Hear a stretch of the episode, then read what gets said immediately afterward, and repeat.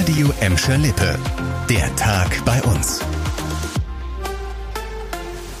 Mit Leon Pollock, hallo zusammen. Das war ein schrecklicher Unfall heute früh auf der A40 bei Gelsenkirchen. Eine 54 Jahre alte Falschfahrerin ist mit mehreren Autos zusammengestoßen. Zwei Menschen, darunter die Falschfahrerin, sind verstorben.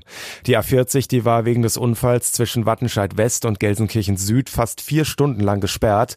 Es gab auch lange Staus im Berufsverkehr. Jetzt ermittelt eine Mordkommission, wie es zu dieser Katastrophe kommen konnte. Es kann nämlich laut den Ermittlern nicht ausgeschlossen werden, dass die Frau absichtlich auf die falsche Seite der Autobahn aufgefahren ist. Wie kommen wir sicher durch den Winter und natürlich auch durch die Energiekrise? Das ist ja eine Frage, die gerade sehr, sehr viele beschäftigt. Das Kraftwerk Scholven im Gelsenkirchener Nordwesten hat jetzt Fakten geschaffen und angekündigt, dass der Kohlekraftwerksblock C auch den Winter über am Netz bleiben wird. Damit soll die Strom- und Wärmeversorgung im Ruhrgebiet gesichert werden. Eigentlich sollte der Block in einigen Tagen vom Netz gehen. Jetzt die Kehrtwende, die durch ein Gesetz der Bundesregierung möglich gemacht wurde. Dass das Steinkohlekraftwerk Scholven länger am Netz bleibt, hatte sich schon so ein bisschen angekündigt. Im September war der Block nämlich von der Bundesnetzagentur als systemrelevant eingestuft worden. Ein riesiges Areal, teilweise unter Denkmalschutz, mit alten, tonnenschweren Dampfloks im Inneren des Gebäudes. Das Bahnbetriebswerk Bismarck, das ist für alle Freunde von alter Technik und historischen Gemäuern ein echtes Muss. Lange wurde ja spekuliert, wie es mit dem alten Bahnwerk weitergeht. Heute ist jetzt ein ganz wichtiger Vertrag zwischen dem Regionalverband Ruhr als bisherigem Eigentümer und dem spanischen Zugunternehmen CAF unterschrieben worden.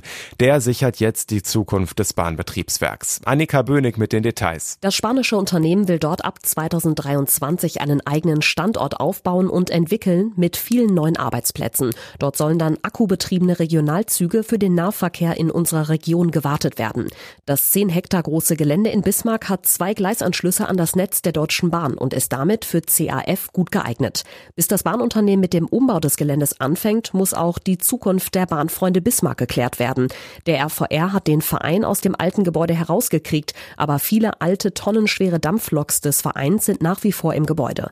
Das Bahnbetriebswerk Bismarck war 1925 gebaut worden. Ein Teil des Areals steht unter Denkmalschutz. Seit 2001 war das Gelände im Besitz des RVR. Und der neue Schalke-Trainer heißt...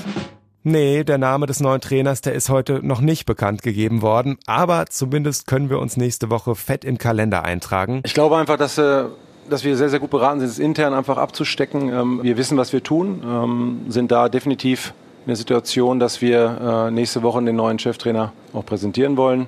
Und äh, von daher sind wir dabei, äh, sehr, sehr strukturiert und wir wollen den richtigen Trainer verpflichten. Ja, das hat Ruven Schröder heute auf einer Pressekonferenz angekündigt. Diesen Sonntag wird jetzt erstmal Assistenztrainer Matthias Kreuzer an der Seitenlinie stehen und unterdessen gibt's zumindest Zuwachs in der Mannschaft. Timotej Kolodjejak ist bis Ende der Saison verpflichtet worden.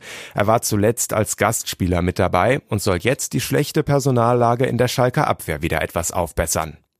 Das war der Tag bei uns im Radio und als Podcast. Aktuelle Nachrichten aus Gladbeck, Bottrop und Gelsenkirchen findet ihr jederzeit auf radio und in unserer App.